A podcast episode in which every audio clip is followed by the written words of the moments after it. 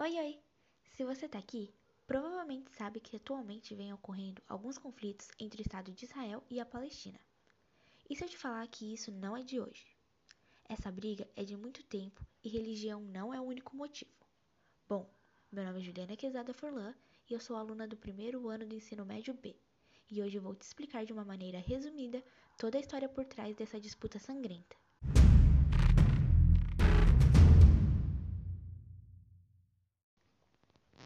Mas vamos ao contexto histórico.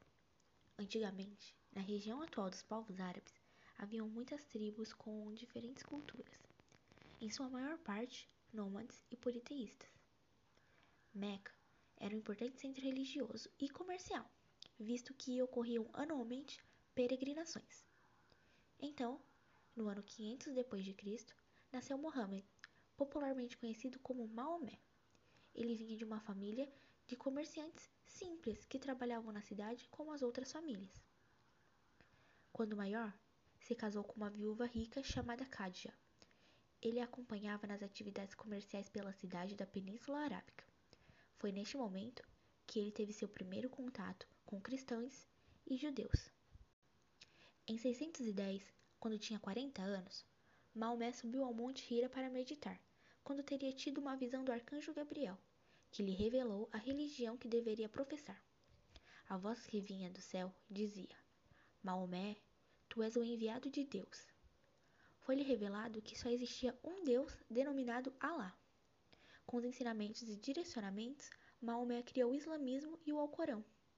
Começou a influenciar então as pessoas ao seu redor, e com isso acabou irritando os coraixitas que dominavam a região e temiam perder suas principais fontes lucrativas com a mudança da religião local. A partir daí, Maomé e seus seguidores são perseguidos e ele decide fugir de Meca para Yatreb, cidade que futuramente se chamará Medina, significando cidade do profeta. E também é marcado o ano 1 do calendário muçulmano. Lá é formada a primeira tribo muçulmana, expandindo a religião e conquistando grandes territórios. Depois de muito tempo, Maomé volta e domina Meca, unificando os povos locais com apenas uma religião monoteísta e um idioma. Após a sua morte, seus seguidores se dividem em dois grupos: sunistas, que, além de serem a maioria, achavam que o próximo profeta deveria ser um discípulo de Maomé, e os xiitas, que achavam que o próximo profeta deveria ser um parente de Maomé. Mas não é porque ele morreu que iria parar por aí. Após isso, começa a expansão muçulmana. A expansão de território como a Península Arábica, uma pequena parte da Ásia, o norte da África e chegaram na Europa, conquistando a Península Ibérica. No contexto da época, a Europa sofria forte influência da Igreja Católica, que logo luta contra os muçulmanos. Nisso, podemos citar a Batalha de Poitiers e a Batalha de Reconquista, onde os espanhóis, durante 700 anos, lutaram contra os muçulmanos para sua expansão da Península Ibérica. E, como os judeus não eram muito bem-vindos, foram expulsos também. As cruzadas também impediram por um curto período de tempo que os muçulmanos dominassem o Império Bizantino, mas que logo após foi conquistado. Com isso, os povos muçulmanos influenciaram e evoluíram muito. Na matemática, por exemplo, podemos citar os nossos algarismos. Na ciência e na medicina, os povos muçulmanos abriam corpos para estudo, o que na Europa era considerado algo errado. Eles também evoluíram muito na filosofia e na escrita, já que, ao invés de reprimir a cultura de um povo dominado, eles traduziam e estudavam. Por exemplo, com a conquista da Palestina, eles aprenderam hebraico para estudar a Bíblia. Ao conquistar parte da Europa, eles aprenderam as línguas para traduzir estudos de filósofos. Bom, mas antes de irmos diretamente ao conflito, precisamos entender o motivo pelo qual a Palestina vai ser tão disputada. E a resposta é simples: Jerusalém. Pense em um lugar importante. Para os cristãos, é onde está a igreja de Santo Sepulcro. Lá ficava o Calvário onde Jesus foi crucificado e também o local de seu túmulo. Para os muçulmanos, é a cidade na qual se localiza a mesquita e o santuário Domo da Rocha, lugar que, de acordo com o islamismo, Maomé subiu aos céus. Lá também é local do Muro das Lamentações, única parte que, para os judeus, restou do segundo templo, local mais importante para o judaísmo e o principal santuário do povo Israel desde o século X a.C. Mas vamos voltar ao contexto histórico. No século XIX, se espalhava pela Europa o sionismo, a ideia de criar um Estado para os judeus a fim de extinguir as perseguições e exílios. Nisso, algumas pessoas queriam que fosse a Palestina, região sagrada para os judeus. Porém, na época, a região pertencia ao Império Otomano e tinha a população predominantemente árabe. Após a Primeira Guerra Mundial, o Império Otomano foi desintegrado e os britânicos passaram a controlar a Palestina. Com isso, os judeus tiveram a liberdade de viver naquela região, contanto que não ofendessem aos muçulmanos. Foi então em 1920 até 1930 que milhares de judeus se estabeleceram na região. Após a Segunda Guerra Mundial, o número de judeus na Palestina representava metade da população árabe e as tensões entre as duas comunidades aumentaram. Em 1947, a ONU propôs a criação de dois estados independentes, um árabe e outro judeu, enquanto Jerusalém teria um regime especial.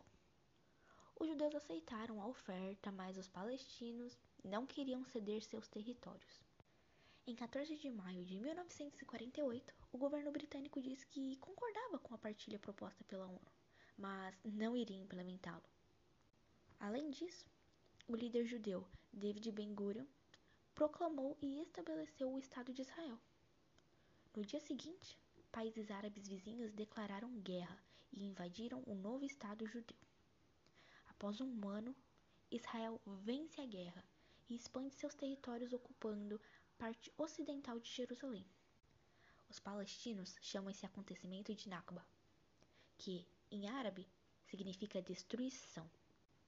Este conflito terminou há cerca de 70 anos e ainda nos dias atuais afeta árabes que viviam em áreas que passaram a ser ocupadas por israelenses. Atualmente, existem cerca de 5 milhões de refugiados palestinos.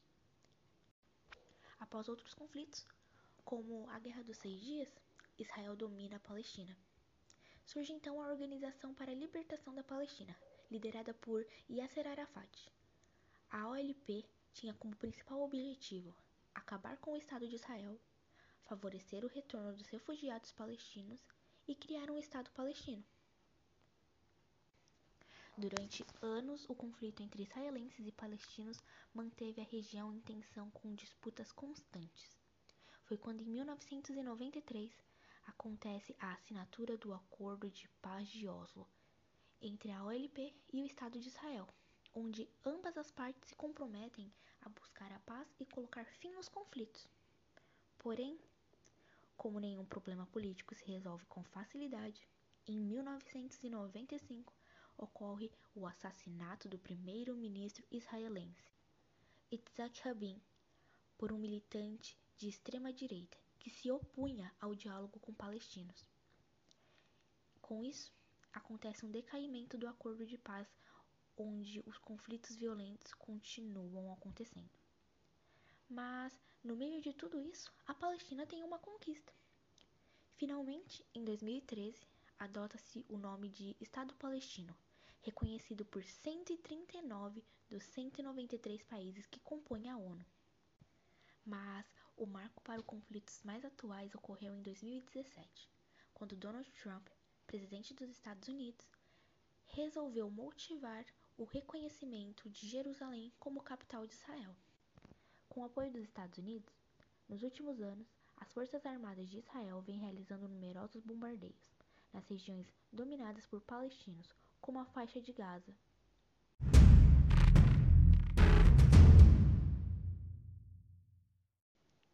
conflitos entre a Palestina e Israel são extensos e complicados. Ambos têm pontos a defender, seja religião ou território. Essa guerra é complexa e demanda muito tempo para ser acabada.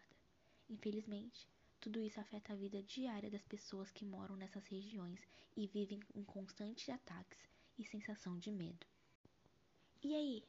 Agora, quando você assistir a um jornal, vai entender melhor o que está acontecendo por lá? Você entende melhor toda essa guerra? Eu espero que eu tenha conseguido te ajudar a compreender melhor ou pelo menos simplificado este assunto que é um pouco complexo e muito extenso. Muito obrigada pela atenção e até a próxima!